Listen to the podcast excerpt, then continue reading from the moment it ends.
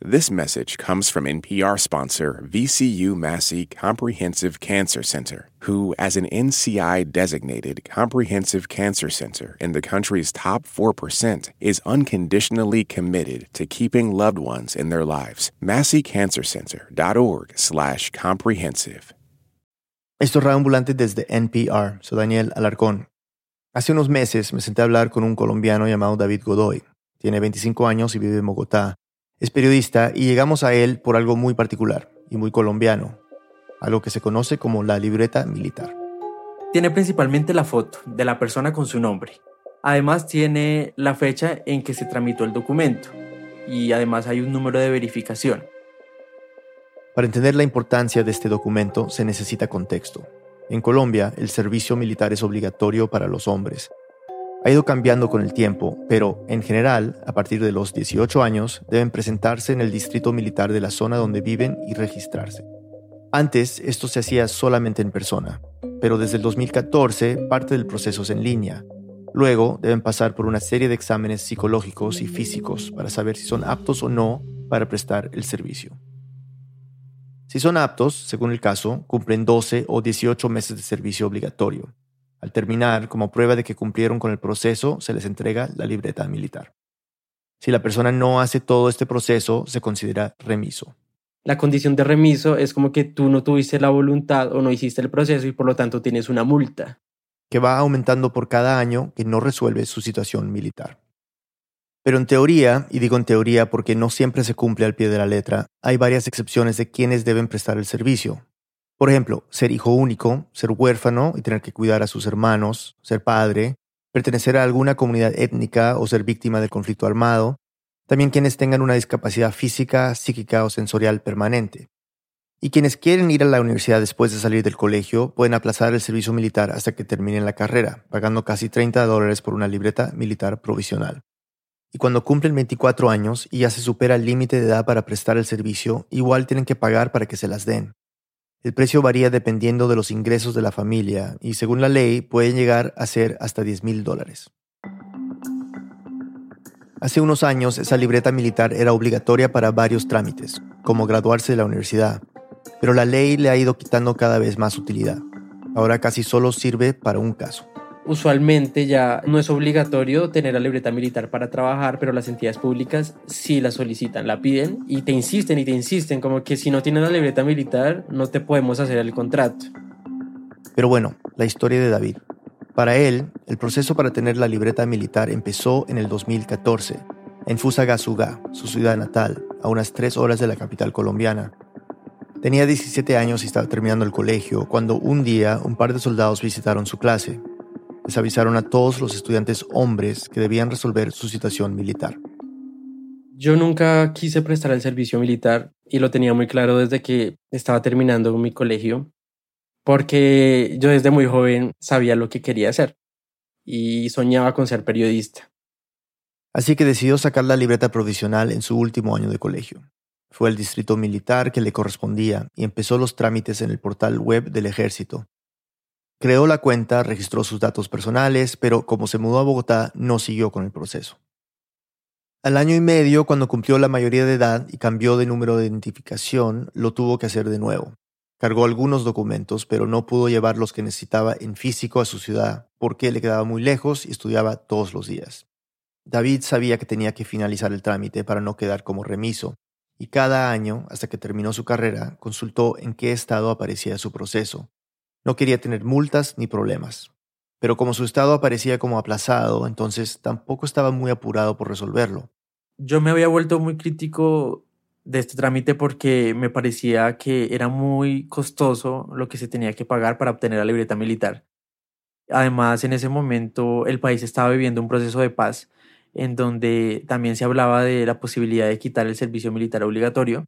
Yo estaba esperando a ver qué pasaba sobre ese tema. Al terminar la universidad, a los 22 años, David consiguió su primer trabajo en la radio pública colombiana.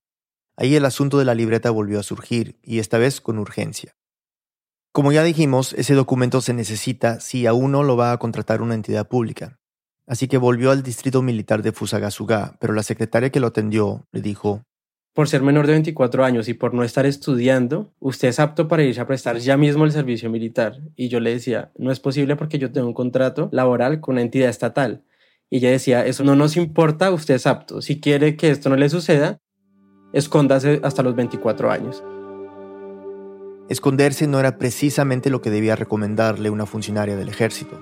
Pero bueno, finalmente no es que David estuviera huyendo de un delito gravísimo, así que siguió el consejo y trataba siempre de escabullirse de los retenes del ejército mientras cumplía los 24 años. Fue difícil, pero logró convencer a sus jefes de que le dieran más tiempo para conseguir la libreta. Pero la presión por tener el documento continuó hasta que tres años después, a sus 25, volvió a ir al distrito militar. Ahí le dijeron que tenía que conseguir otros documentos, incluido un CD con unas fotos suyas en fondo azul. Duró casi un mes consiguiendo todo. Tuvo que ir varias veces al distrito militar de Fusagasugá a llevar más documentos y a corregir otros. Preguntaba constantemente sobre cómo podía subir los documentos que estaba recolectando físicamente al sistema, eh, ya que yo, yo lo había intentado y no había podido pero nunca le dieron una respuesta clara y nunca habilitaron el sistema, ni siquiera cuando habló con el mayor del distrito. Lo único que pudo hacer fue entregar una carpeta física con todo lo que le pedían. Ahora solo le quedaba esperar el día en el que se calculaba el costo de su libreta. A los meses le entró una llamada de un número desconocido. Contestó y alguien que se identificó como un soldado del distrito le dijo, Oiga Godoy, ¿que usted por qué no subió esa documentación actualizada al sistema? Y yo me molesté y yo le digo, pero ¿cuántas veces no les pedí que me habilitaran el registro para actualizar mi información y no lo hicieron? Y el soldado me dice, ah, bueno, no importa, eh, ya miramos aquí, no sé qué. Y me dijeron, bueno, eh, le vamos a habilitar la plataforma, por fin. Pero de nuevo un problema. La plataforma no le cargaba los documentos, así que le dijeron que los enviara por WhatsApp y ellos se encargarían de subirlos. David, entre harto y desesperado, aceptó. Y por fin, ese día la libreta quedó lista para ser pagada. Eran unos 342 dólares del momento. Pudo reunir la plata a unas semanas de acabarse el plazo, en marzo del 2023. Sintió que se quitó un peso enorme de encima. Entró a la plataforma y decidió descargar la libreta en digital. Entonces cuando yo abro este documento, lo primero que veo es una foto muy grande, estirada, alargada, y quien salía ahí es Cristiano Ronaldo, vestido con el uniforme del Real Madrid, haciendo una expresión así rarísima, como con la boca hacia abajo. Entonces es una foto como de un meme. ¿Tú sentías que esta burocracia se está burlando de mí? Yo me sentía burlado, totalmente burlado. Como que hacen contigo lo que ellos quieran, con tu tiempo, con tu dinero, con todo lo tuyo, hacen lo que quieran y nadie puede hacer nada al respecto. Y lo que David sentía como una burla pronto se convertiría en una obsesión, una que lo llevaría a descubrir historias más graves relacionadas con el reclutamiento y pistas sobre un asunto irregular del que las fuerzas militares no se han pronunciado públicamente en casi una década. Una pausa y volvemos.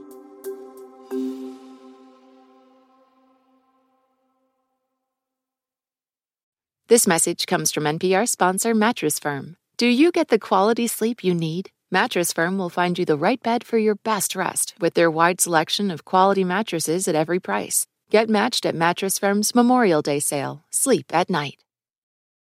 This message comes from NPR sponsor CarMax. CarMax is putting peace of mind back in car shopping by putting you in the driver's seat to find a ride that's right for you. Because CarMax believes you shouldn't just settle for a car, you should love your car. That's why every car they sell has CarMax certified quality, so you can be sure with upfront pricing that's the same for every customer. Don't settle, find love at first drive. Start shopping now at CarMax.com. CarMax, the way car buying should be. This message comes from NPR sponsor ServiceNow, the AI platform for business transformation. AI is only as powerful as the platform it's built into. Enter ServiceNow it puts AI to work for people across your business, providing intelligent tools to help remove frustration and supercharge productivity. And all of that is built into a single platform you can use right now. That's why the world works with ServiceNow. Learn more at servicenow.com/slash AI for people. Okay, close your eyes for a second. Now imagine you're on your dream vacation. No work calls to answer, no text messages to respond to, just your suitcase and an opportunity. The opportunity to just take yourself out of your routine and travel deeper. How to actually take that dream trip. That's on the Life Kit podcast from NPR. Pro Palestinian protests have popped up on college campuses across the country. But from the eyes of students, what are we missing? From the outside, these protests are painted as really violent when that couldn't be further from the truth. I'm Brittany Luce, host of NPR's It's Been a Minute, and I'm inviting you to hear from student journalists who see what the rest of us cannot. On It's Been a Minute from NPR. Estamos de vuelta, David Godoy nos sigue contando. Después de ver la foto de Cristiano Ronaldo, o como le dicen, el bicho, salí a caminar a ver si se me pasaba la frustración. Había cumplido con todo lo que me pedían. Había pagado mucha plata y aún así tenía que seguir invirtiendo tiempo y energía en el tema. Al rato, más calmado, volví a casa a buscar respuestas y lo más importante, soluciones. Llamé al número celular del que me habían contactado tres meses atrás, cuando el soldado me dijo que yo no había subido los papeles. Me contestó otro soldado. Le conté lo de la foto de Cristiano Ronaldo. Terminó echándome la culpa de lo que había pasado y me dijo que la única solución era volver al distrito militar de Fusagasuga y llevar mis fotos. De nuevo. Le reclamé que ya había entregado las fotos en un CD. Me dijo que no había ningún CD en mi carpeta. La llamada se cortó. Luego busqué otro número al que me había contactado años atrás y escribí un mensaje, pero nada, no me contestaron. Frustrado y con rabia, esa tarde escribí un tuit en el que incluí la foto de Cristiano Ronaldo. Bien costoso que es tramitar la libreta militar para que me la generen con la foto de Cristiano Ronaldo. Pregunto y me dicen que no saben qué hicieron mis fotos, que debo llevarlas presencialmente otra vez. ¿Por qué juegan con el tiempo de la gente? Y etiqueté a la cuenta de reclutamiento del Ejército Nacional. Quería ver si me respondían, pero tampoco, nada. A la mañana siguiente volví a escribir al número WhatsApp esperando que me contestara el mayor. De nuevo, sin respuesta. También dejé una queja en la página oficial de reclutamiento del ejército. Y mientras esto pasaba, el tweet se empezó a hacer viral. La gente no lo podía creer. No lo puedo creer. Este país es un chiste. No puede ser. Igual que suerte tener al bicho en tu libreta militar. Yo no lo cambiaría. Imagínate nacer en Portugal y perderte esto. Colombia, te quiero tanto. Algunos comentarios me daban gracia, pero luego volví a mi realidad y ya no me daba risa. Pasó un día, sin respuesta del ejército, y al ver la reacción de la gente decidí grabar un video de TikTok. Bueno, paso a, a contar una anécdota que me ha dado mucho mal genio, mucha rabia, pero también mucha risa. Ahí cuento por todo lo que pasé y termino mostrando la foto de Cristiano Ronaldo. Agregué el video a mi tweet y ahí las cosas se salieron de control. Ya no solo habían comentarios chistosos, también escribía gente indignada. Había denuncias. Hace una semana estaba pensando en subir el tweet de mi terrible experiencia sacando la libreta militar en Montería. Y justo hoy me sale esto. Lo lamento mucho, parce. A mí me pasó algo similar con esa gente. Les pagué mi libreta y duré dos años allá para que la entregaran porque refundieron mis papeles. Mm, yo le creo. A mí me hicieron algo similar y eso que hablamos del lejano 2011.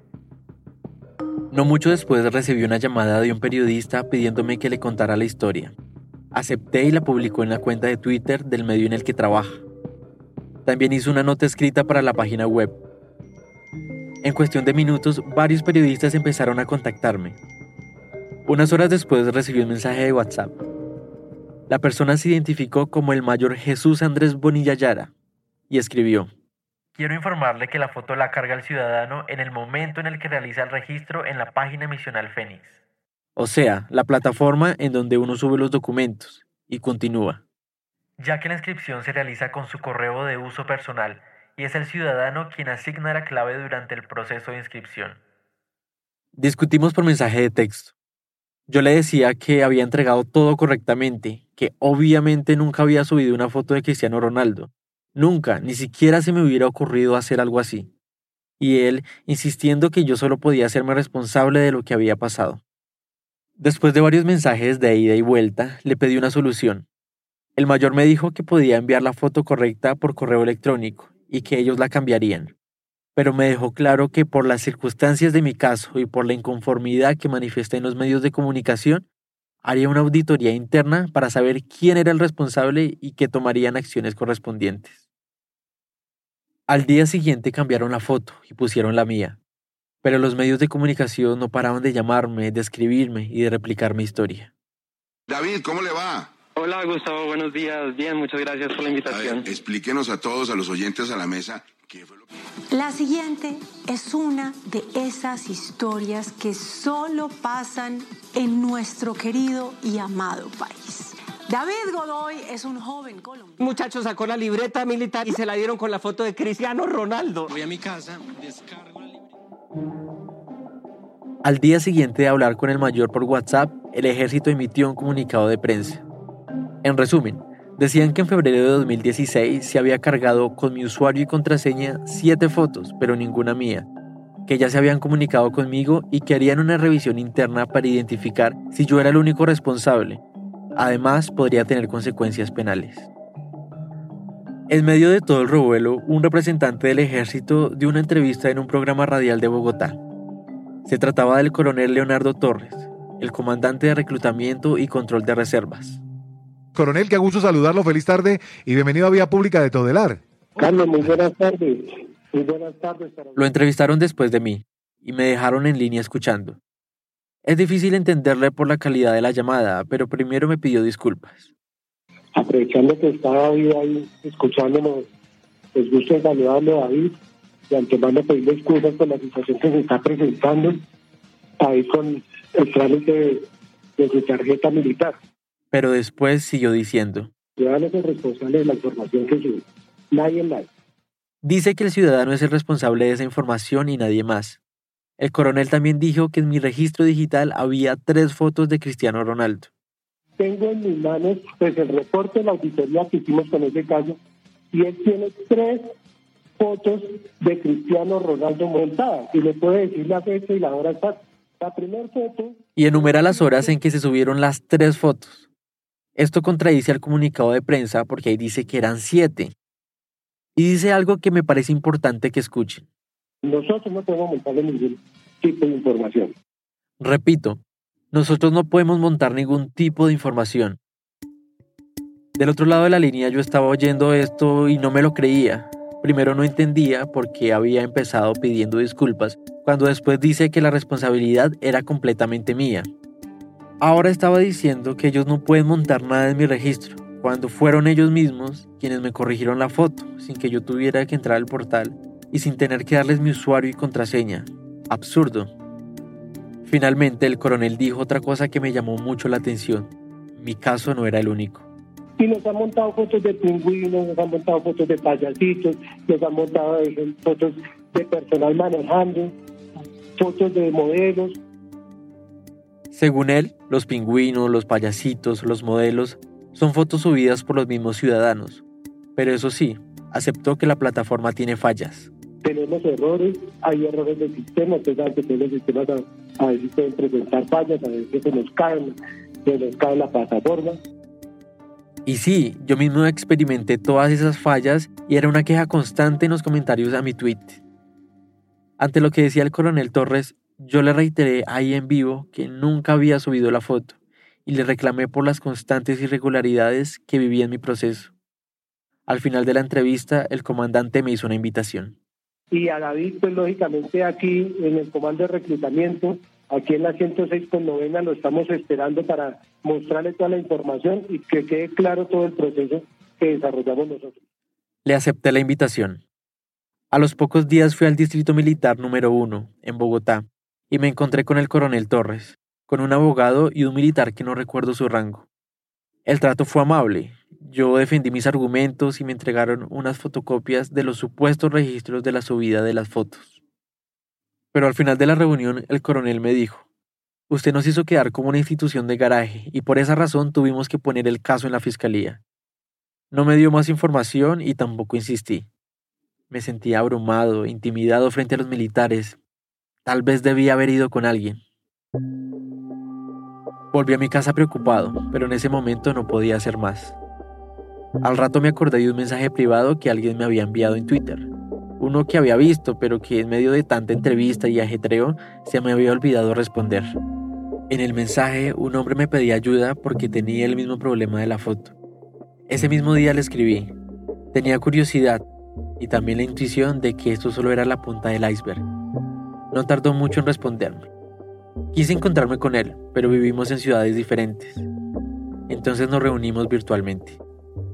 Mi nombre es Mauricio Molina, eh, vivo en la ciudad de Cali, tengo 26 años y en el momento me dedico a estudiar una maestría en ingeniería ambiental. Quería saber cuál era su historia. Me contó que su papá creía que prestar el servicio militar formaba disciplina y carácter, y por eso pensó que era buena idea que Mauricio se inscribiera. Pero él no quería prestar el servicio, sino estudiar, y así se lo hizo saber a su papá. Decidió que para resolver rápido el trámite de la libreta iba a ir directamente al distrito militar donde vivía, en el municipio de Cartago, en el Valle del Cauca. Era el 2015 y tenía 18 años. Mauricio hizo fila por horas con otros jóvenes para que le dieran información de cómo sacar la libreta. En un momento perdió la paciencia. Le reclamé a un capitán y le dije que si era posible como tener un poquito de celeridad ante estas cosas, lo cual me respondió, no, tú ya te quedas aquí, entonces qué afán te gastas. Mauricio no entendía y le dijo, ¿cómo así que yo me quedo aquí? No, yo no me quiero quedar y yo vine fue a resolver mi situación militar, yo no vine a prestar el servicio militar. No, tú te quedas. Esa fue su respuesta. Tú te quedas. Sentí mucha resignación y mucha rabia, ya que no era algo que estaba en mi mente, no era algo que deseaba ni quería para mí ni para mi vida. De inmediato llamó a sus papás y les contó que se tenía que quedar. Ellos estaban igual de sorprendidos y se preocuparon muchísimo, pero no sabían qué hacer. Estuvo dos días en el distrito militar de Cartago. Luego fue enviado a Cali y ese mismo día lo trasladaron a la base militar de Tolemaida en otro departamento y mucho más lejos de ahí. Según Mauricio, fue reclutado de manera irregular por el ejército. Aquí hay algo que, hay que resaltar y es que sin hacerme todos los exámenes que, te hacen el, de psicología, el médico, eh, pues me habían dejado recluido, ¿no? Prácticamente te están reteniendo contra tu voluntad. Y lo peor de esto es que es una fuerza del Estado. Desde el primer momento Mauricio puso resistencia no recibió el uniforme ni obedecía las órdenes de hacer los trabajos que les imponían a los demás reclutados, como limpiar las instalaciones y recibir entrenamiento militar básico.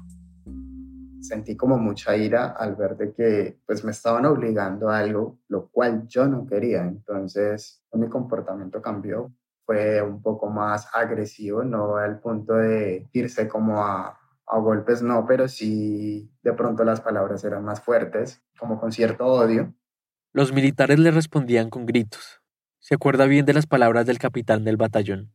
Te vas a quedar, te vas a quedar y aquí vas a estar. Y siempre me decía que me veía, de aquí no te vas, porque yo soy el que doy la orden y, no te vas, no te vas, no te vas, no te vas.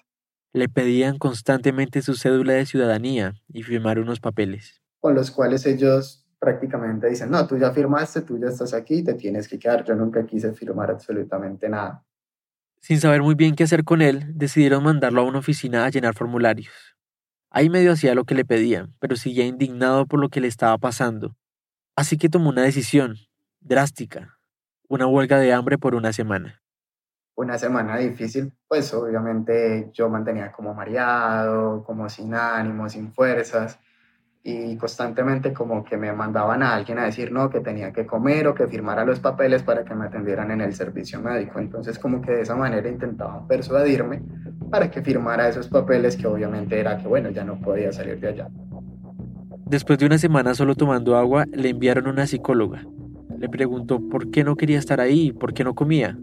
Yo le dije, no, o sea, si no como es porque no quiero estar aquí, es porque no me apetece y no quiero estar aquí porque es que, o sea, me parece mal que te quieran obligar a algo que tú no quieres hacer. Por muy el estado que sea, pues yo no me sentiría orgulloso de representar a mi país de esta manera, le contesté a la psicóloga.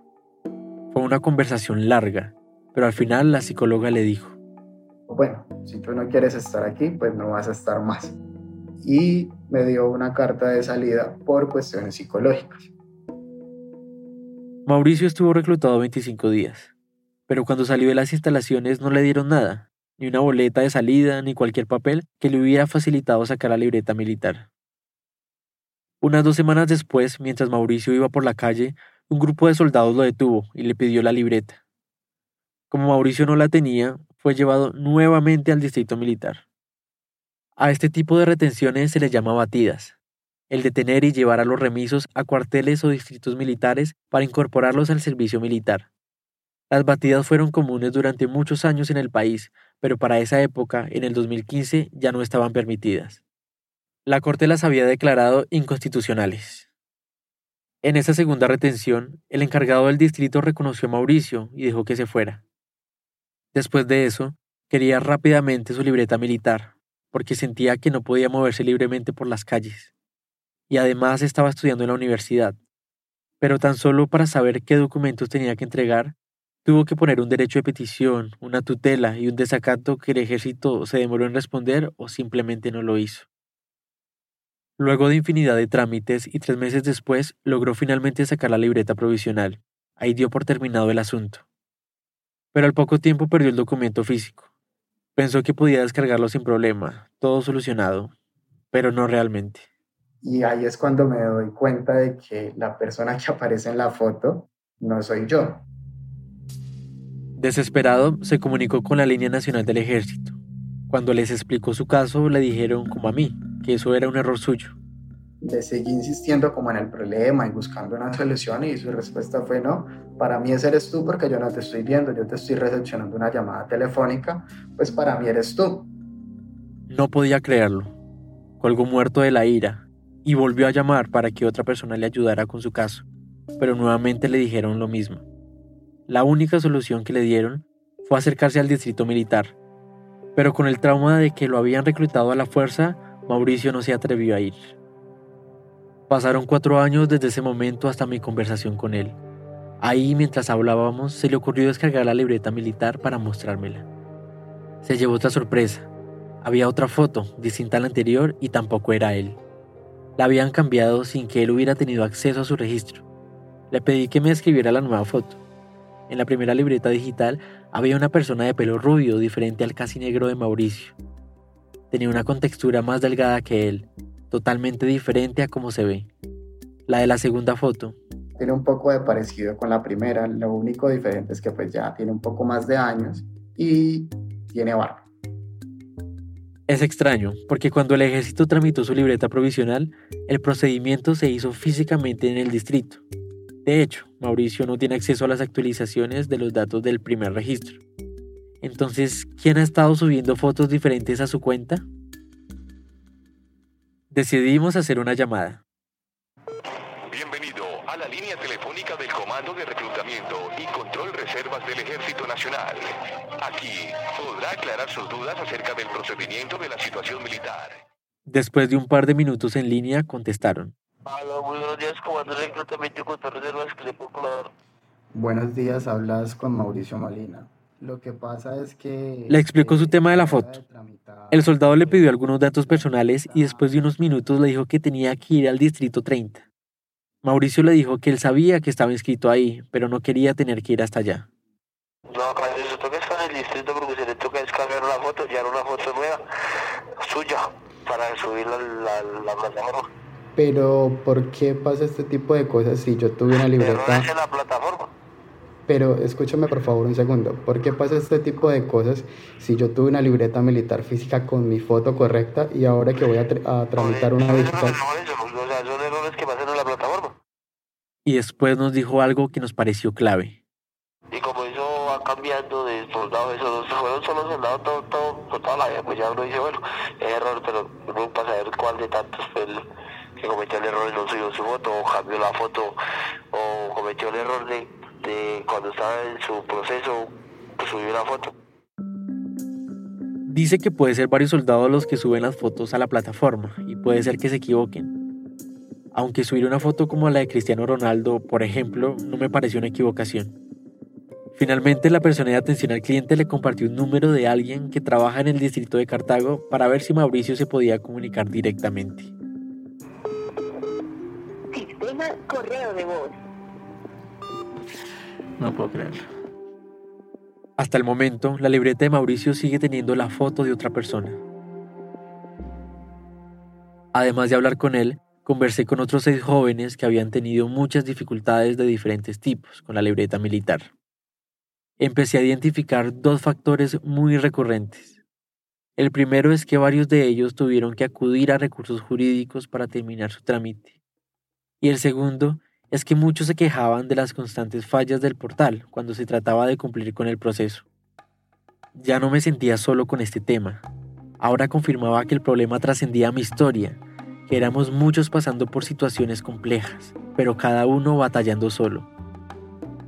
La zozobra fue transformándose en indignación y luego en la motivación para buscar cuál era la falla estructural del ejército que estaba afectando a cientos o miles de ciudadanos en la tramitación de su libreta militar. Una pausa y volvemos.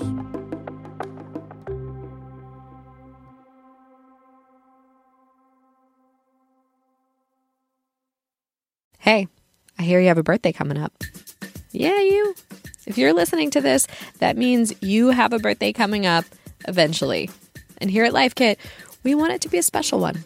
Magic can happen, and good luck can happen, and serendipity can happen if we're open to it. How to have a good birthday, even if you're not a birthday person. That's on the Life Kit podcast from NPR. I'm Jesse Thorne. Why did Cola Scola write a bonkers, extremely fictionalized play about Mary Todd Lincoln? Well, you know, it was 2020 and we were all so isolated. I, I just started doing research. Uh, but the truth is, uh, no, I just thought of it. We'll talk about that and more on Bullseye from MaximumFun.org and NPR. Why is everyone so obsessed with traditional wives or trad wives on social media? This week, we're talking about the viral videos of women making marshmallows and mozzarella from scratch, and how behind the sheen of calm kitchens and cute fits, there's some interesting pessimism about our modern world. And that's worth digging into. Next time on It's Been a Minute from NPR. The economy right now is bewildering, impenetrable, inconceivable. Not when you have the indicator of podcast in your ears. In under 10 minutes every day, we simplify the complicated news like How does inflation drop? What the heck is a SPAC? Why are trendy little high fiber sodas suddenly dominating store shelves? and more. Listen to the indicator from Planet Money and NPR. Estamos de vuelta en Radio Ambulante, soy Daniel Alarcón. Antes de la pausa escuchábamos el caso de David Godoy y Mauricio Molina, dos jóvenes colombianos cuyas fotos de la libreta militar correspondían a otras personas. David empezó a investigar y dio con muchas quejas de la plataforma. Al parecer, los errores eran constantes.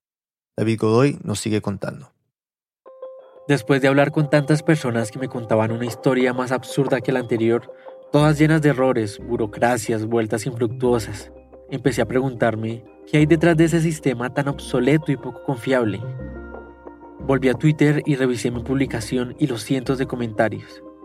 Eso me llevó a encontrar un reportaje que había hecho el periódico El Espectador en noviembre de 2022. Se titulaba El millonario caso de corrupción detrás del trámite web de la libreta militar. El artículo no estaba firmado, pero logré contactar a su autor. Mi nombre es Felipe Morales, soy periodista colombiano y trabajé en la sección judicial del diario El Espectador durante cinco años. Para entender cómo llegó Felipe al tema de las libretas militares, primero hay que explicar que entre junio y julio de 2022, un grupo de activistas llamado Guacamaya vulneró el sistema de la Fiscalía General de Colombia y de las fuerzas militares. Se presentan como una organización de hackers latinoamericanas que han venido hackeando plataformas de las instituciones judiciales, policiales y militares de diferentes países de la región. México, Chile, Colombia y nosotros llegamos a él a través de otra organización que se llama Distributed Denial of Secrets, que es como un repositorio de, de hackers donde suben un montón de, de bases de datos y, e información. eh, eh, pues. En este caso fue extraída ilegalmente, pero a los periodistas nos protege ante la ley el hecho de que sea información de interés público. Felipe tuvo acceso a todos los datos en agosto de ese mismo año y revisó cientos de miles de correos. Y yo soñaba con correos, o sea, me soñaba abriendo correos. fue muy, muy abrumador. Y pues entre las personas cuyos correos fue vulnerado, pues sí estaba la fiscal Angélica Monsalve. La fiscal Angélica Monsalve es reconocida por llevar casos de delitos financieros y corrupción de poderosos políticos, empresarios y militares. Por eso cuando Felipe vio una carpeta de correos con su nombre, le llamó mucho la atención y empezó a leer uno por uno. Para resumir, Felipe encontró en esos emails ocho documentos en la carpeta de la fiscal que se refieren al tema de las libretas militares. Entre ellos hay un acta de acusación, es decir, cuando un fiscal pide formalmente que se empiece un juicio contra alguien por uno o varios delitos. En este caso se trataba de tres coroneles involucrados con el área de reclutamiento, activos entre el 2013 y 2016. Carlos Fernando Moreno Jerez, Javier Hernando Rojas Manosalva y Luis Francisco Lara Salamanca.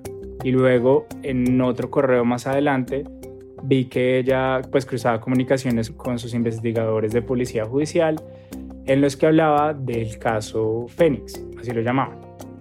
Phoenix es el nombre del software de la plataforma insoportable que nos ha afectado a cientos de ciudadanos a la hora de tramitar la libreta militar. Y es que en el 2012 el gobierno nacional decretó que el Ministerio de Defensa debía crear una plataforma que facilitara el trámite. Hasta ese momento, todos los trámites de libreta militar eran súper arcaicos. Es decir, cada guarnición militar lo llevaba a cabo pues, en, sus oficinas y no había una forma de centralizar la información, que eso, aunque no lo crean, ocurre lo mismo en todos los trámites que tengan que ver con los militares. Unos meses después, en julio de 2013, el subdirector de reclutamiento, Javier Hernando Rojas Manosalva, firmó un contrato entre la Dirección de Reclutamiento del Ejército Nacional y una unión temporal de dos empresas, NEC Colombia e Intelecto, que se encargaría de crear el software Phoenix. Pero según la información que encontró Felipe en los correos de la fiscal y que luego me compartió, en esas contrataciones hubo tres irregularidades. La primera era que Rojas Manosalva no sometió la propuesta de software a la consideración de un comité especializado. En vez de eso, y ahí está la segunda irregularidad, le encargó al coronel Lara Salamanca esa tarea y este, a su vez, puso a un soldado inexperto a hacer unos estudios previos del software que resultaron insuficientes. La tercera irregularidad tenía que ver con el tipo de contratación. ANEC Colombia e Intelecto la escogieron directamente para prestarle servicio, o como se dice en Colombia, a dedo. No fue a través de un proceso de licitación entre varios participantes que cumplieran con ciertos requisitos y que cualquier ciudadano pueda consultar. La excusa para haberlo hecho de esa forma es que esta contratación se trataba de un gasto reservado que no puede ser de conocimiento público. Eso se hace, por ejemplo, cuando el ejército compra armamento es un gasto reservado porque pues no queremos que los enemigos del Estado colombiano, entre comillas, sepan qué tipo de armas tenemos, cuáles, cuándo las compramos, cuándo llegan, porque eso es, digamos, pone en peligro la seguridad nacional. Pero ¿por qué pone en peligro la seguridad nacional? ¿Qué tipo de sistema web compramos para que los colombianos podamos tramitar la libreta militar? Y según la investigación de la fiscal Monsalve, una abogada de la institución le había advertido al coronel Lara Salamanca que el contrato no podía hacerse así, que la ley no lo permitía. Aquí lo dice la fiscal durante la audiencia de imputación de cargos que fue en enero de 2022. Y sin embargo, el coronel Lara hizo caso omiso de esa recomendación e inmediatamente procedió a estructurar el estudio previo respectivo y usted como ordenador del gasto... El consorcio entregó tarde el software Phoenix, fuera de las fechas de contrato. Y por si fuera poco, Rojas Manosalva, el subdirector de reclutamiento de la época, hizo otro contrato con ellos para que capacitaran a su equipo a nivel nacional en el uso del software, y les pagaron casi 100 mil dólares más por algo que ya habían tenido que hacer según el primer contrato. Pero las fallas de Fénix se presentaron desde el comienzo. Esta es de nuevo la fiscal Monsalve durante la audiencia. Fallas relacionadas con la inscripción, fallas de validación de la información, fallas de liquidación, fallas de interconexión con el Banco de Occidente y fallas relacionadas con la impresión de la libreta militar. A pesar de esto, el coronel Lara Salamanca firmó un acta que aseguraba que todo funcionaba bien y que se había entregado a tiempo. Aún así, eran tan evidentes las fallas que en el 2015 el director de la Dirección de Reclutamiento, Moreno Jerez, no le quedó de otra que cancelar el contrato. Esto implicaba que el consorcio debía pagar una multa de más de 72 mil dólares, pero nunca lo hizo. Y como si fuera poco, el mismo Moreno Jerez celebró un nuevo contrato con el mismo consorcio para que subsanara las fallas, fallas que se mantienen hasta el día de hoy. En total, el consorcio firmó tres contratos con el ejército y recibió más de 800 mil dólares por un pésimo trabajo. La fiscalía imputó a los tres coroneles por, y cito, peculado por apropiación agravado y contratos sin cumplimiento de requisitos legales. En pocas palabras, irían a juicio por hacer contratos irregulares con toda la intención de favorecer económicamente a un tercero, o sea, corrupción. Al final de esa audiencia, a los tres le preguntaron si aceptaban los cargos de los delitos. Señor Javier Rojas, ¿acepta cargos por ese delito? No acepto cargos, su señoría. ¿El señor Lara Salamanca? No acepto cargos, su señoría. ¿El señor Carlos Fernando Moreno? No acepto cargos, su señoría. Entre las labores de Felipe estaba enterarse de muchos procesos judiciales que están pasando en el país, sobre todo los relacionados con funcionarios del Estado. Por eso le llamó la atención no haber escuchado nada sobre un caso de interés nacional que estaba tan avanzado. Y mis colegas, ni mi colega que cubre Fuerza Pública, ni mi editora que lleva mucho más tiempo que nosotros en el, en el periódico, sabía algo de este caso. Valía la pena publicar la primicia. El ejército no se pronunció. Cuando conversé con Felipe ya habían pasado cinco meses desde que salió este artículo en El Espectador y más de un año desde las audiencias de imputación de cargos. Así que aprovechamos para revisar la plataforma de la página de la rama judicial para ver en qué iba el proceso. 24 de enero de 2022 es este. El juzgado, juzgado 17 en penal municipal con de control de garantías es este. Ah, mira, esto fue lo último que pasó. Lo remitieron a la justicia penal militar para que qué conocimiento de O sea, pasó a la justicia penal militar, que es la que investiga y juzga los delitos cometidos por miembros activos de la fuerza pública que estén relacionados con su servicio. De la competencia de este proceso se propone conflicto negativo de jurisdicción. Ush, terrible. Le pregunté a Felipe por qué le parecía terrible. Porque en la justicia penal militar es poco probable que un proceso por corrupción avance o un proceso en general avance si la justicia penal ordinaria es lenta, en la justicia penal militar reina la dilación y los jueces y los fiscales se demoran mucho tiempo en tomar cualquier tipo de decisión, al punto que cuando la toman los procesos ya han prescrito, ya se vence el, el tiempo y ya los responsables nunca son condenados. Una fuente cercana a la fiscalía, que no puedo revelar, me dijo que el caso pasó de la fiscal Monsalve a otro, Ahí fue cuando fue trasladado a la justicia penal militar. También me dijo que es extraño que un delito de corrupción, que es ordinario, no de índole militar, termine ahí. Y más aún cuando fue el mismo ejército el que llevó el caso a la fiscalía cuando empezaron las investigaciones. Es decir, que el mismo ejército en un principio había considerado que quien se debía encargar del caso era la justicia ordinaria. Lo que se sabe hasta el momento y que Felipe publicó unas semanas después de que conversamos es que el proceso empezó casi desde cero en la nueva jurisdicción. Están otra vez recogiendo pruebas del delito, investigando, armando todo, cuando se suponía que sus militares ya iban a juicio. Según me dio a entender Felipe, el riesgo de impunidad es tremendamente alto, algo que supongo no debería sorprenderme. He pensado bastante en qué tiene que ver este caso Fénix con mi libreta militar, con la foto de Cristiano Ronaldo. Y no sé, es como si la negligencia a nivel institucional se manifestara en mi documento. Al ejército parece importarle más quedar bien que resolver el problema. En mi caso, el problema que me ha dejado esta libreta, aparte del documento en sí, es la investigación que me abrió el ejército, ¿se acuerdan? Por hacerlos quedar mal. Volví a hablar con el coronel Leonardo Torres, a quien entrevistaron en la radio. Le pregunté si al menos sabía en qué despacho estaba esa denuncia, porque ellos no me habían dado mayor información. Me dijo que no tenía idea. Decidí enviar un derecho de petición a la Fiscalía General de la Nación para saber más. Días después me llegó la respuesta. Sí, estoy vinculado en un proceso penal. El documento dice que estoy siendo investigado por injuria y calumnia. Le pregunté a un abogado si debo preocuparme por esto y cómo puedo enfrentarlo, pero me dijo que la denuncia ni siquiera está en etapa de indagación, o sea, todavía no hay nada. Es posible que el fiscal que reciba el caso no encuentre razones para averiguar más y lo archive o por el contrario, decide avanzar y empezar una investigación. Si la denuncia contra mí es pura intimidación, está por verse.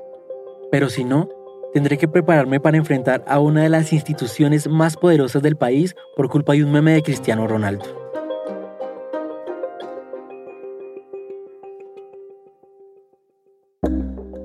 Mientras David espera novedades de la fiscalía, sigue hablando con varios ciudadanos desorientados o agotados por el trámite de la libreta militar. Y Mauricio Molina, a quien el ejército nunca le contestó, todavía sigue teniendo la foto de otra persona en su libreta provisional. David Godoy es periodista y vive en Bogotá. Coprodujo esta historia con David Trujillo, nuestro productor senior. La edición fue de Camila Segura Luis Fernando Vargas, Bruno Celsa y Solfact Checking. El diseño sonido es de Andrés Aspiri con música de Remy Lozano. Un agradecimiento especial a Ana María Méndez, María Paula Botero, Felipe Correa, Martín Elías Polo, Mateo Morales y Carlos Bernal por prestarnos sus voces. El resto del equipo de Round Blante incluye a Paola Aleán, Lisette Arevalo, Pablo Argüelles, Anelis Casasus, Diego Corso, Emilia Arbeta, Nancy Martínez Calhoun, Selene Mazón, Juan David Naranjo, Ana Pais, Melissa Rabanales, Natalia Ramírez, Natalia Sánchez Loaiza, Barbara Sawhill, Ana Tuirán y Elsa Liliana Ulloa. Carolina Guerrero es la CEO.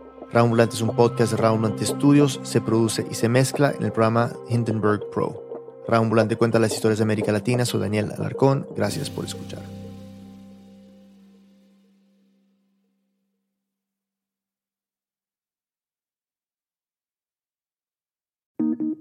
Listen to Embedded for moments that stay with you. I could smell the smoke, I could smell the dust. Voices that resonate. Stories that change the way you think about your life. How how did we get here? The Embedded podcast is NPR's home for original documentary series. Listen wherever you get your podcasts. This message comes from NPR sponsor Progressive. What if comparing car insurance rates was as easy as putting on your favorite podcast? With Progressive, it is. Just visit their website to get a quote with all the coverages you want. You'll see Progressive's direct rate, and their tool will provide options from other companies so you can compare. Then just choose the rate and coverage you like. Quote today at progressive.com. Progressive Casualty Insurance Company and Affiliates. Comparison rates not available in all states or situations. Prices vary based on how you buy.